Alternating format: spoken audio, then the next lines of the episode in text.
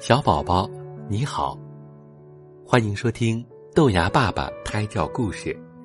今天的故事啊是换鸡蛋。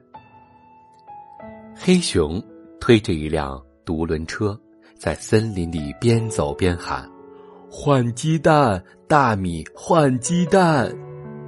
哎呦，是黑熊呀！听见喊声，狐狸大娘从树边的木房子里钻出来，他拦住独轮车，解开车上的米袋子，看了看，说：“好米呀，怎么换？”这袋子米呀，要换一筐鸡蛋。黑熊瓮声瓮气的回答：“好吧，你等着，我去取蛋来。”狐狸大嫂说罢，又钻进了木房子。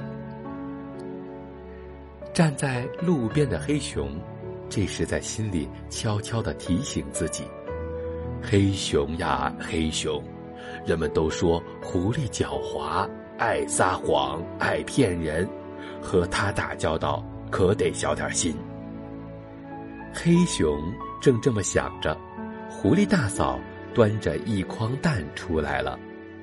黑熊一看，咦，这蛋怎么有大有小？大的比香瓜还大，小的比核桃还小。没等黑熊开口，狐狸大嫂就说了：“这大蛋嘛是大鸡下的，小蛋嘛是小鸡下的，没啥奇怪。”是没啥奇怪的，黑熊挺不好意思的说：“不过，不过什么？”狐狸大嫂瞪了黑熊一眼，说：“看样子你还是信不过我，是吧？仔细看看，大嫂像个骗子吗？”黑熊仔细一看，可不，狐狸大嫂系着白围裙，穿着红花袄，脸上笑眯眯的，一点儿也不像个骗子。好吧，换了。黑熊把一袋子大米。扛进木房子，又把一筐鸡蛋装上了独轮车。回到家后，黑熊把蛋放在热炕上，他想孵一群小鸡，办个养鸡场。可是奇怪的事情发生了。第一天，从蛋壳里钻出三十只小乌龟，小乌龟离开黑熊家。顺着溪水游走了。第二天，从蛋壳里钻出六十条小青蛇，小青蛇哧溜哧溜的爬上山坡，钻进草丛不见了。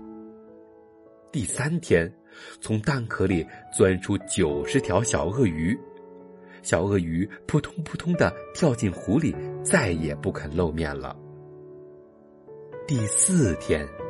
最大，也是最后的一个蛋裂开了，从蛋壳里蹦出一只小鸵鸟。小鸵鸟对黑熊说：“有空闲到沙漠去找我玩，再见。”说罢，迈开长腿跑了。望着满炕的空蛋壳，黑熊扑哧笑了，他自言自语地说。